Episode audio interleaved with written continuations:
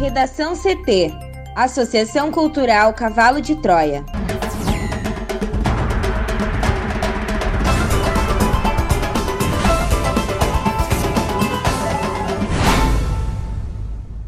Agora, no Redação CT. CPI da Covid deve ouvir depoimentos de Osmar Terra e Felipe Martins nesta semana. Câmara vota nesta segunda-feira MP que permite desestatização da Eletrobras. Carmen Lúcia dá cinco dias para ministro da Defesa prestar informações de sigilo sobre processo contra Pazuello. Receita libera consulta à restituição do imposto de renda.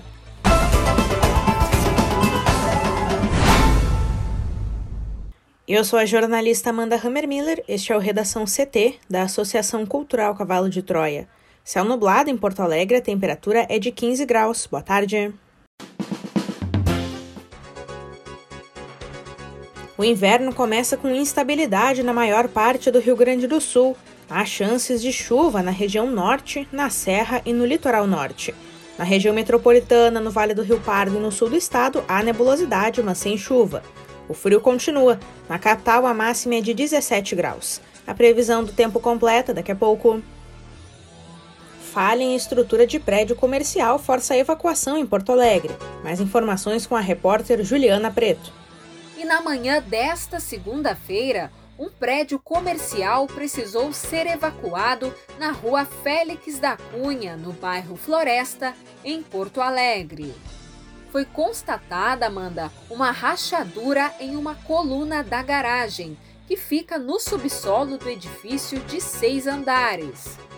Cerca de 40 pessoas foram orientadas a deixar o local e aguardar na calçada. Algumas relataram ter escutado um estalo por volta das 8 horas da manhã e avisado a administração. De acordo com funcionários do prédio, a análise preliminar foi de avaria superficial. No entanto, a Defesa Civil de Porto Alegre foi chamada ao local. O agente Jorge Brito, da Defesa, explicou que o engenheiro da construtora do imóvel foi acionado e constatou que o problema não oferece risco à estrutura. Ele identificou que a estrutura não possui risco e o local foi liberado por volta das 10 horas. O prédio, no número 737 da Félix da Cunha, fica próximo à Avenida Cristóvão Colombo e foi concluído há sete anos. E segundo a Defesa Civil, o engenheiro do condomínio apresentará um laudo estrutural à Prefeitura. E a Secretaria Municipal do Meio Ambiente, Urbanismo e Sustentabilidade irá ao local para medidas administrativas decorrentes. CPI da Covid deve ouvir depoimentos de Osmar Terra e Felipe Martins nesta semana. Thaís Uchoa. Nesta semana, a CPI da Covid deve seguir ouvindo depoimentos de pessoas ligadas ao governo federal. Estão marcados os depoimentos do ex-ministro da Cidadania e deputado federal Osmar Terra, do MDB do Rio Grande do Sul, e do assessor internacional da Presidência da República, Felipe Martins. O depoimento de Terra está previsto para terça-feira e o de Martins para quinta-feira. De acordo com os senadores que pediram as oitivas, os dois são suspeitos de integrar um gabinete paralelo grupo extraoficial que aconselharia o presidente Jair Bolsonaro sobre a Covid-19. Senadores aprovaram inicialmente a convocação do deputado federal Osmar Terra, mas a convocação foi convertida em um convite, após pedido do presidente da Câmara, Arthur Lira, à CPI. O convite permite que Terra decida por não comparecer ou deixar a reunião a qualquer momento. A oitiva do deputado atende a requerimentos dos senadores Alessandro Vieira, do Cidadania do Sergipe, Humberto Costa, do PT de Pernambuco, Rogério Carvalho, do PT do Sergipe e Randolfo Rodrigues, da Rede do Amapá. O convite foi aprovado depois da divulgação pelo site Metrópolis de um vídeo que mostra uma reunião entre defensores do tratamento precoce para a Covid e o presidente Jair Bolsonaro. Segundo os senadores, as imagens apontam que Osmar Terra seria o mentor intelectual do grupo. Em entrevista nesta sexta-feira, Randolph, que é vice-presidente da CPI, afirmou que o colegiado já tem algumas certezas, entre elas a existência desse gabinete paralelo. Além disso, senadores destacam que o deputado próximo ao presidente fez manifestações públicas minimizando os impactos da Covid-19 e defendeu medidas como imunização de rebanho como forma de enfrentamento da pandemia. Já Felipe Martins terá que explicar aos senadores sua participação em uma reunião com representantes da farmacêutica Pfizer. Em depoimento à CPI, o ex-CEO da empresa na América Latina, Carlos Murilo, revelou que representantes da Pfizer tiveram uma reunião com o ex-secretário de Comunicação da Presidência da República, Fábio Weingarten, na qual também participaram o vereador Carlos Bolsonaro e Felipe Martins. Segundo Humberto Costa e Rogério Carvalho, a participação do assessor nessa negociação reforça a tese da existência de um ministério paralelo ao Ministério da Saúde. Alessandro Vieira também assina o pedido para ouvir Martins. Na sexta, Randolph disse que Martins também é um dos integrantes do Gabinete do Ódio das Fake News. Para o Redação CT, Thaís Uchoa.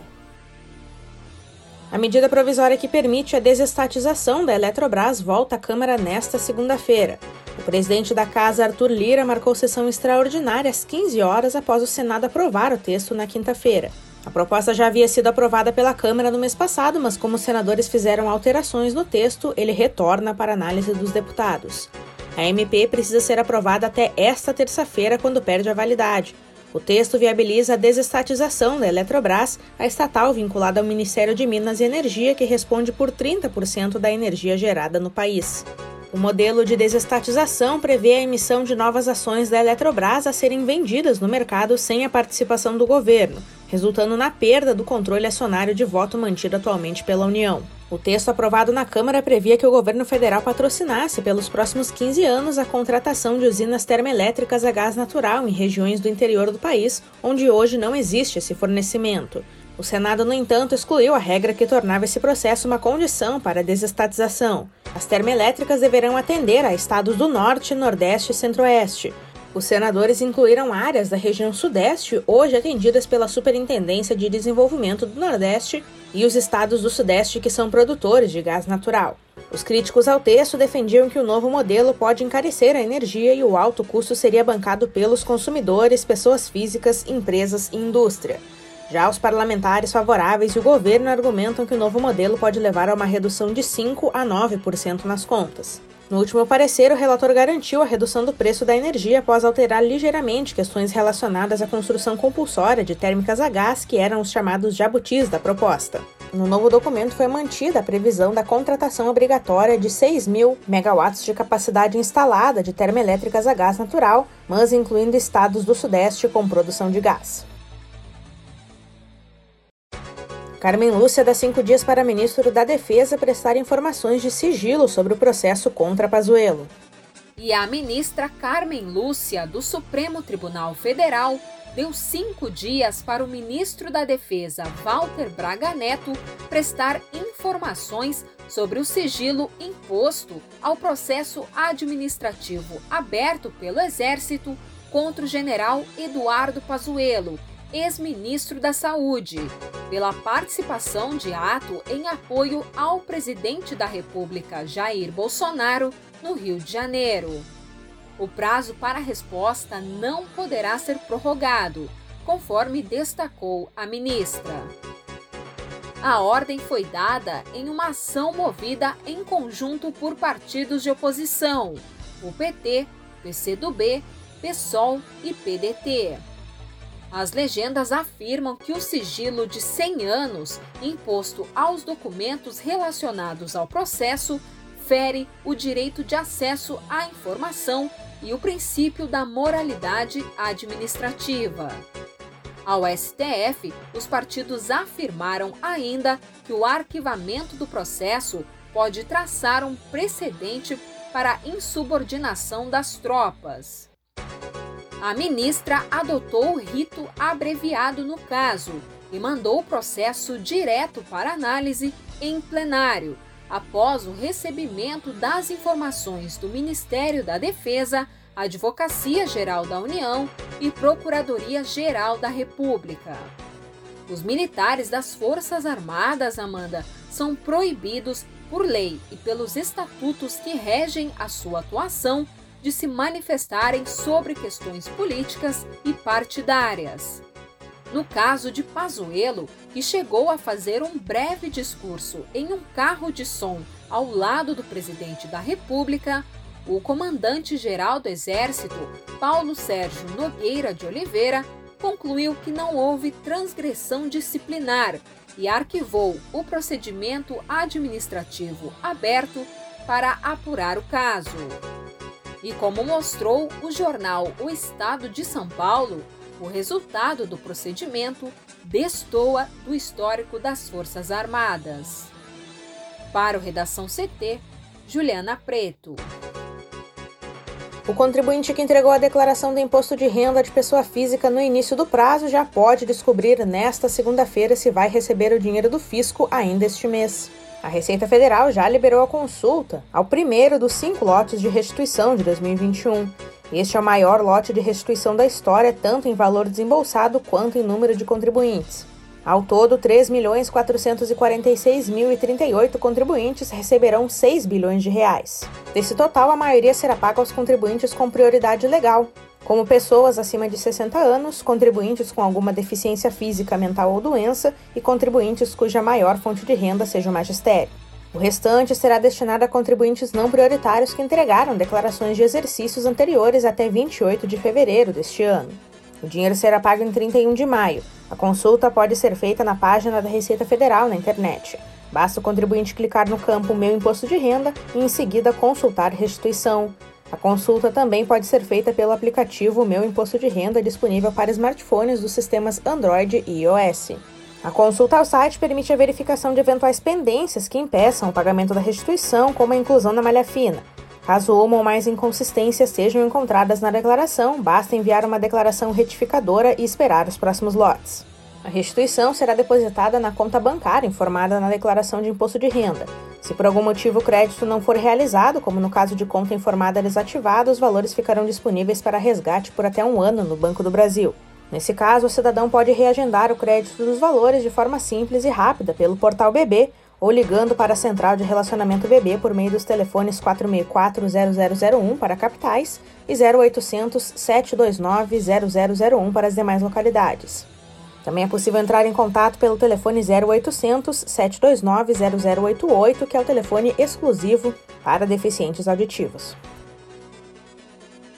No Redação CT, agora é previsão do tempo com Juliana Preto. E a estação mais fria do ano, o inverno, chegou ao hemisfério sul nesta segunda-feira e deve começar com instabilidade em grande parte do Rio Grande do Sul. Pode chover a qualquer hora do dia, Amanda, na região norte, na Serra e no litoral norte. O motivo, segundo a Somar Meteorologia, é o avanço de uma frente fria pela costa gaúcha, em conjunto com um sistema de baixa pressão atmosférica no Paraguai. Já aqui na região metropolitana e também no Vale do Rio Pardo e no sul do estado, o tempo segue bastante nublado, mas não chega a chover. Enquanto isso, nas demais áreas, o sol predomina entre poucas nuvens. O frio continua em todas as áreas e os termômetros não devem passar dos 20 graus no estado. Aqui em Porto Alegre, a máxima deve ficar em 17 graus e a previsão é de tempo nublado e períodos de sol entre nuvens. Já amanhã, terça-feira, a frente fria se afasta do estado, mas os ventos úmidos que sopram do oceano contra a costa ainda deixam o tempo instável no litoral, onde pode chover fraco a qualquer hora do dia, intercalando com períodos de céu nublado. Na Serra e na região metropolitana, pode chuviscar pela manhã. E nas demais áreas do estado, o tempo fica firme o dia todo.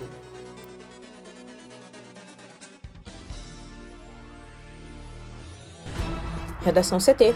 Apresentação Amanda Hammermiller. Colaboração Juliana Preto e Thaís Uchoa. Uma produção da Associação Cultural Cavalo de Troia com apoio da Fundação Lauro Campos e Marielle Franco. Próxima edição amanhã. Boa tarde.